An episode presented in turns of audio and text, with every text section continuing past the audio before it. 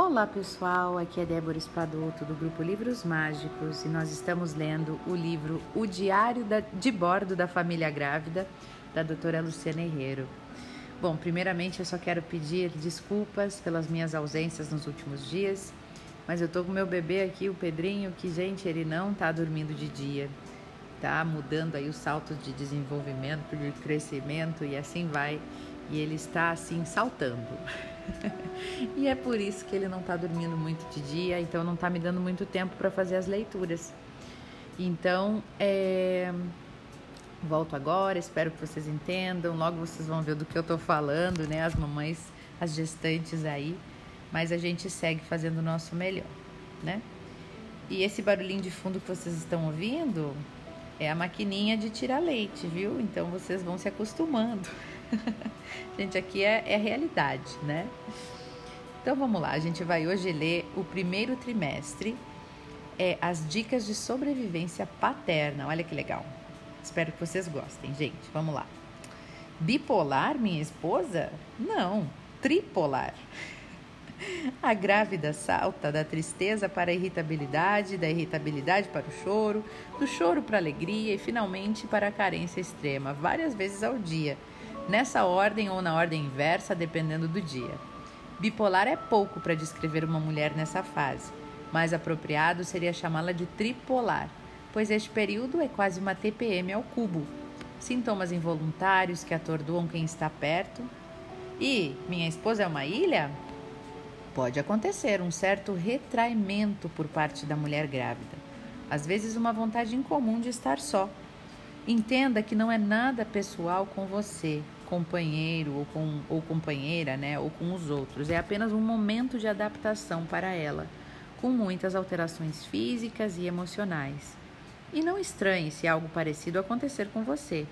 Pode rolar uma vontade de se isolar. Aceite esse momento e reduza a cobrança e a autocobrança. Não embarque na montanha russa emocional dela, tá? Entenda que a sua esposa está em uma montanha russa emocional. Não procure encontrar uma razão para os loopings e variações emocionais dela.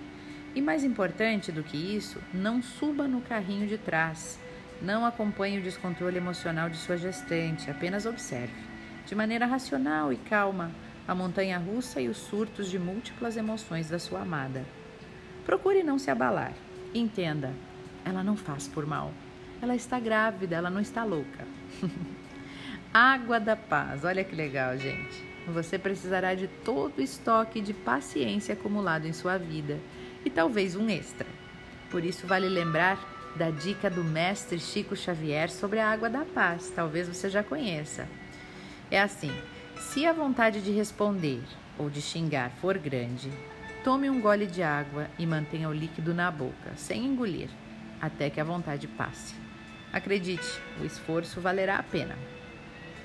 Aí tem o Carlos, de 18 anos, pai grávido de 14 semanas, que está dizendo assim: ó, casar é quase igual a namorar, mas ter filhos é bem diferente. Tudo muda muito. Já não podemos criar tanto caso à toa, nem gritar, nem xingar, o que no nosso caso contribui para a nossa união. E o Júlio, 26 anos, pai grávido de 15 semanas, diz assim: falar na hora certa e calar na hora certa. Esta é a minha receita para sobreviver à nossa gestação. Não retruque, abrace, papai. Quando uma gestante sofre um ataque de raiva pela toalha que está no chão, ou por causa da sua roupa suja jogada pela casa, apenas peça desculpas. Isso mesmo, não tente se defender ou argumentar com a grávida. Silencie, confie, sai mais barato. E claro, procure se policiar para não cometer novamente os delitos, né? que provocaram a ira. Lembre-se, na gestação, o que antes eram pequenas queixas viram motivos de questionamento judicial. Tá, desejo ou frescura? Vamos falar disso agora. A ciência ainda não consegue explicar totalmente a origem dos famosos desejos das grávidas. Pelo que se sabe, elas teriam uma origem multifatorial ou seja, fatores emocionais, nutricionais e fisiológicos. E o detonador de tudo seriam as alterações hormonais, que modificam o paladar, o apetite e a aceitação alimentar das gestantes. Isso quer dizer que, Com certeza, nem tudo é manha ou capricho, como pensam muitos futuros pais. Então, quando possível, vale a pena um esforço extra para mimar ainda mais a sua gravidinha. Satisfazer seus desejos é uma excelente forma de mostrar o seu amor. Aí tem aqui o Renato, de 36 anos, pai grávido de 32 semanas, que diz assim: Ser parceiro é estar presente na gravidez. Eu parei de beber, pois ela não podia mais beber. Se a minha parceira bebia, se minha parceira de bebida não podia tomar um drink, eu também não. Fale, tá? Diga que a ama. Não basta expressar o seu amor através de sua companhia, companheirismo e também da infinita paciência. Ajuda muito, mas não basta. Uma gestante necessita ouvir palavras de amor, elogios, incentivos, se possível várias vezes ao dia. Até porque assim, um parênteses, né, a gente começa a se sentir mais gordinha, com aquela barriga ainda mais no início, meio desajeitada que não tem barriga. A barriga ainda não é a barriga ainda não é bem aparente, então a gente não parece grávida, a gente parece gorda. E, e, é legal a gente ouvir do parceiro que tá tudo certo, que a gente tá bem, que a gente tá bonita. Né? O André às vezes me dizia: usa umas roupas de grávida, assim tu tá parecendo uma, uma gordinha. Ai, que engraçado. Ó, quando entrar em sua caverna, deixe um aviso na porta, tá? Como na pré-história, entrar em uma caverna interior é essencial para os homens. É a maneira masculina de resolver dificuldades, aliviar tensões ou de conquistar novo ânimo. A caverna pode ser um tempo silencioso na frente da TV ou do computador. A solidão na correria de rua, na corrida de a solidão na corrida de rua ou na quadra de squash e até trancado no banheiro.